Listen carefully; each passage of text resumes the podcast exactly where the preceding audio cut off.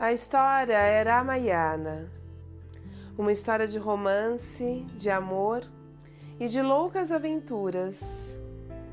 A joia mais fulgurante da poesia e uma lenda dos tempos e dos mundos de antanho. O tempo está além do fogo, mas o Ramayana está além do tempo. Os dias de Rama se foram há muito. Não acredito que tenham existido antes ou que venham a existir depois dias como esses no mundo em que conhecemos. Conta-me de novo uma velha história, pediu Saunaka. Rama governou a terra por 11 mil anos.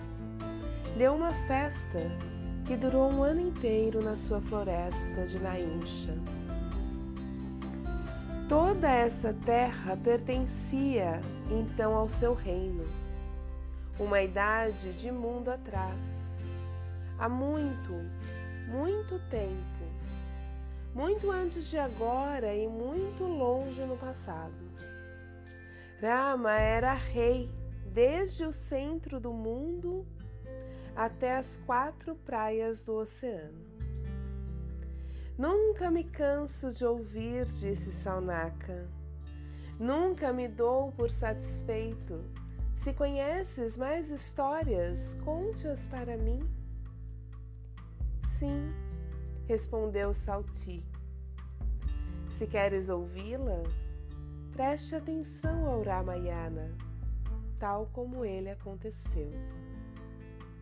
Ouve, meu amigo, amo esse Ramayana. Vivemos agora na terceira idade do tempo. Irama viveu na segunda.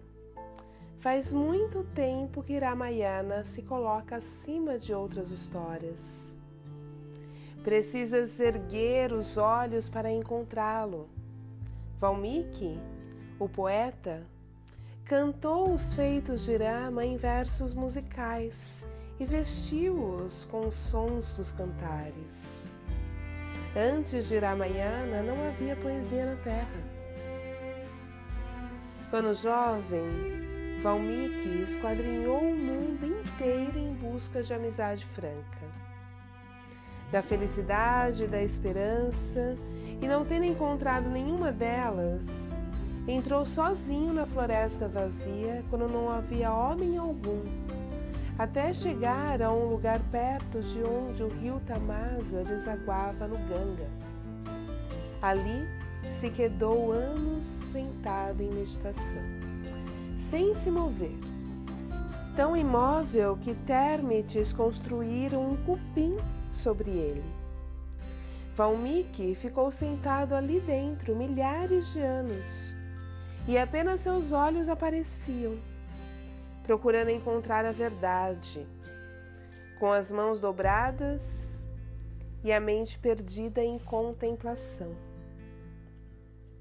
Até que então, num dia nublado de inverno, ao meio-dia, o Senhor Celestial Narada, inventor da música, nascido da mente de Brahma, Voltou do céu até Valmiki e lhe disse: Sai daí, ajudai-me. Está muito frio, respondeu Valmiki. Quero distância dos mundos, onde um pequenino prazer custa um grande sofrimento. Não me perturbes. E eu acaso faria? Veja como a vida passa e como cada criatura age de acordo com a sua natureza. Narada ajoelhou-se e fitou os olhos de Valmiki. Mestre, o que posso dizer-te? Dize-me apenas o nome de um homem honesto que sairei daqui.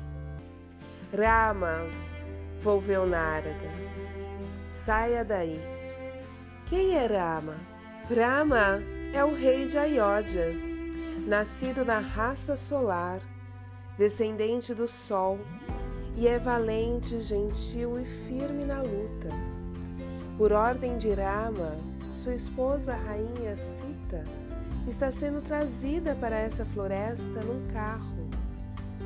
Com quando não suspeite de nada, aqui será abandonada. E a menos que tu a confortes, ela se afogará no Ganga e matará também os filhos que tem de Rama e que ainda não nasceram. Que mal ela fez? indagou Valmiki. Nenhum, replicou Narada. É inocente e sem culpa. Viveu como rainha de Rama por quase dez mil anos. Antes disso, Rama salvou-a de um grande perigo por meio de feitos maravilhosos e incríveis. E agora vê o que é um dos terrores da realeza. Rama é obrigada a deixá-la ir, porque o povo está falando mal dela. Levanta-te, salva a vida dela e deixa-a viver contigo e com teus companheiros. Faze com palavras medidas a canção de Rama e ensina aos dois filhos dele. E então, após receber essa orientação de Narada, Valmiki, sem saber muito como fazê-lo, sentado no chão com as costas apoiadas numa pedra, Valmiki ficou observando duas pequenas aves aquáticas numa árvore próxima. O macho cantava para a companheira, quando, diante dos olhos de Valmiki, uma flecha o atingiu e ele caiu do galho. Agitou-se no chão por um instante e logo caiu morto. Gotas de sangue lhe mancharam as asas inconsolável, a companheira do pássaro morto gritou: Tuas longas penas, teus cantos maviosos. E então, um caçador de passarinhos saiu da floresta segurando um arco. O coração de Valmiki batia descompassado e ele amaldiçoou o matador. Não encontrarás descanso nos longos anos da eternidade, porque matastes um pássaro apaixonado e insuspeitoso. Em seguida ele pensou: As palavras com que eu amaldiçoei formam um verso, e esse verso poderia ser posto em música. E durante vários dias as palavras ficaram martelando na cabeça de Valmiki. Fosse o que fosse que parecesse estar fazendo, estava na realidade pensando no verso. Até que um dia o Senhor Brahma, Criador dos mundos, apareceu no novo retiro de Valmiki.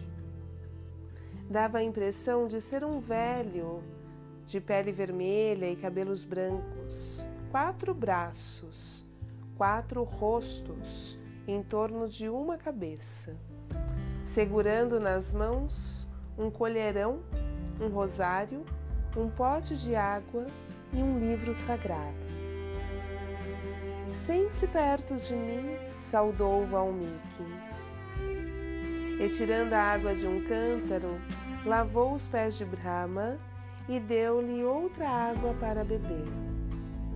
Depois disso, porém, mesmo estando ali, sentado em companhia do Pai de todo o universo que o observava, Valmiki só se lembrava das duas aves aquáticas e pensou: Que crime!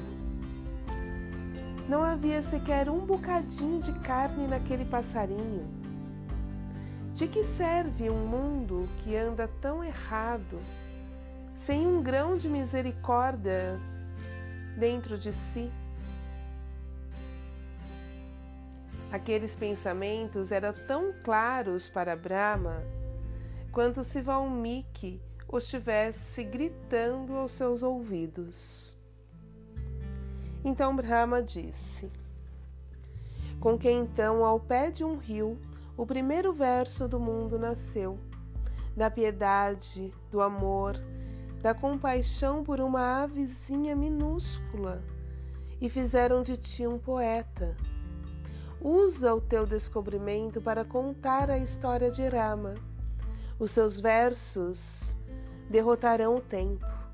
Enquanto estiveres compondo o teu poema, a vida de Rama te será revelada, e nenhuma palavra tua será inverídica.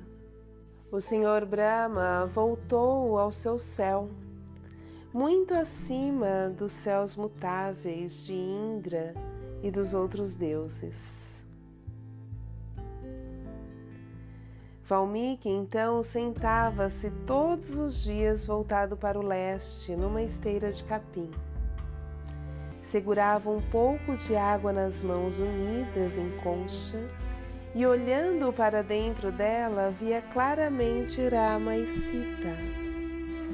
Via-os moverem-se, ouvia-os falarem e rirem. Viu toda a vida de Rama acontecer dentro da água. Segurava um mundo passado no oco da sua mão. E de parte em parte fez o Ramayana.